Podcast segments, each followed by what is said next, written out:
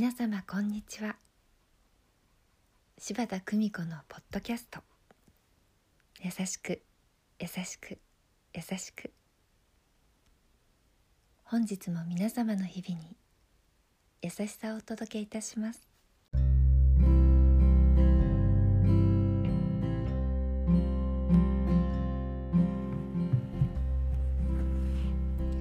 見取り市柴田久美子でございます。言葉からその人の素顔が見える。そんなことを皆様は感じることがございませんか？心に浮かばないことが口から出るはずはありません。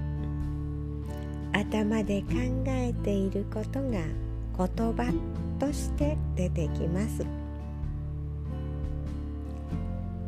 ですがいつも口に出す言葉がその方の本音や性格を表しているわけではないです。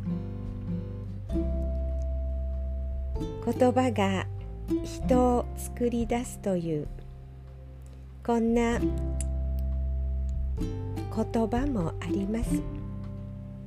ネガティブな自分の作り出すような言葉は使わないようにしたい。そう思います。優しく。優しく。優しく。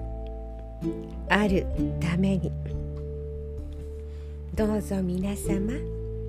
素敵な時間をお過ごしくださいませ。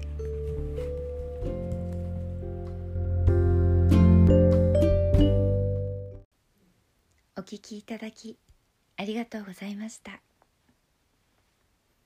皆様の毎日が心穏やかなものでありますように